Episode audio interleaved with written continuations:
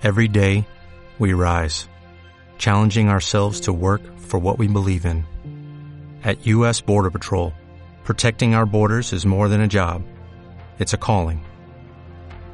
Agents answer the call, working together to keep our country and communities safe.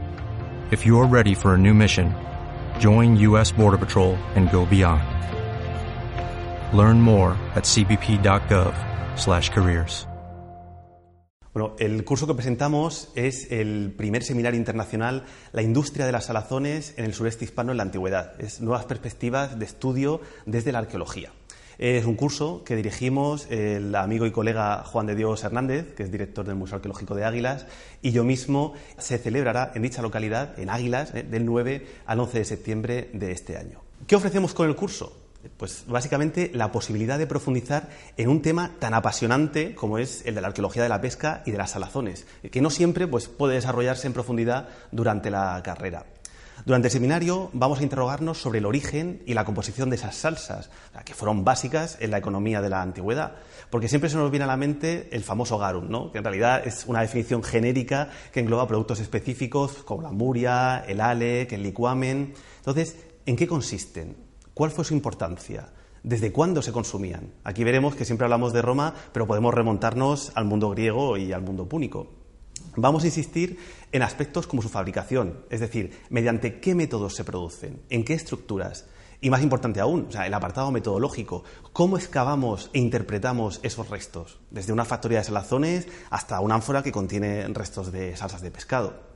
De hecho, la cuestión de los contenidos tendrá también un papel destacado porque es una de las líneas de investigación que están más de actualidad ahora mismo. O sea, saber qué especies contenía cada producto y cómo eran tratadas. Un aspecto que me gustaría destacar es el carácter práctico del curso. Hemos combinado sesiones teóricas y eh, por la mañana y prácticas por la tarde. ¿Con ello qué pretendemos? Pues que los asistentes puedan entrar en contacto de primera mano con materiales y con yacimientos. De hecho, tendremos una sesión de manipulación de material anfórico, visitas a varios centros de interpretación locales y una salida por la costa de Águilas en barco para conocer todos los yacimientos relacionados con la producción de salazones, que de hecho quien no la conozca verá que la costa de Águilas es verdaderamente espectacular. Con estas sesiones prácticas, además, lo que pretendemos, aparte de dinamizar el ritmo del curso, es que los estudiantes y los ponentes puedan estar en contacto directo y que haya un intercambio más cercano sin esa distancia que impone en ocasiones un auditorio. Eh, en cuanto a los profesores que nos van a acompañar, pues tenemos la suerte de contar con algunos de los mejores especialistas, tanto a nivel nacional como internacional. De hecho, es uno de los pocos cursos de Unimar que tiene proyección internacional y es la punta de lanza de un proyecto más ambicioso que queremos comenzar el año que viene. Contamos con colegas que vienen de Argelia, de Francia y sobre todo de universidades nacionales, entre algunas de las cuales están pues Cádiz, Sevilla, Málaga, Vigo.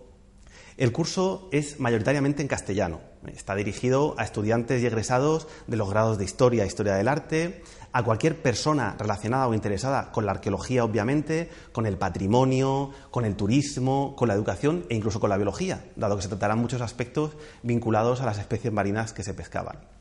Se realizará en el Hotel eh, Puerto Juan Montiel de Águilas, donde los matriculados que lo deseen pues, tendrán un precio especial más ventajoso si quieren quedarse allí. Y asimismo, en función del número de inscritos, se pondrá a disposición un autobús desde Murcia para quienes quieran hacer la ida y la vuelta en el día. En definitiva, cada uno es libre de hacer lo que quiera, pero a mí no se me ocurre un plan mejor del 9 al 11 de septiembre.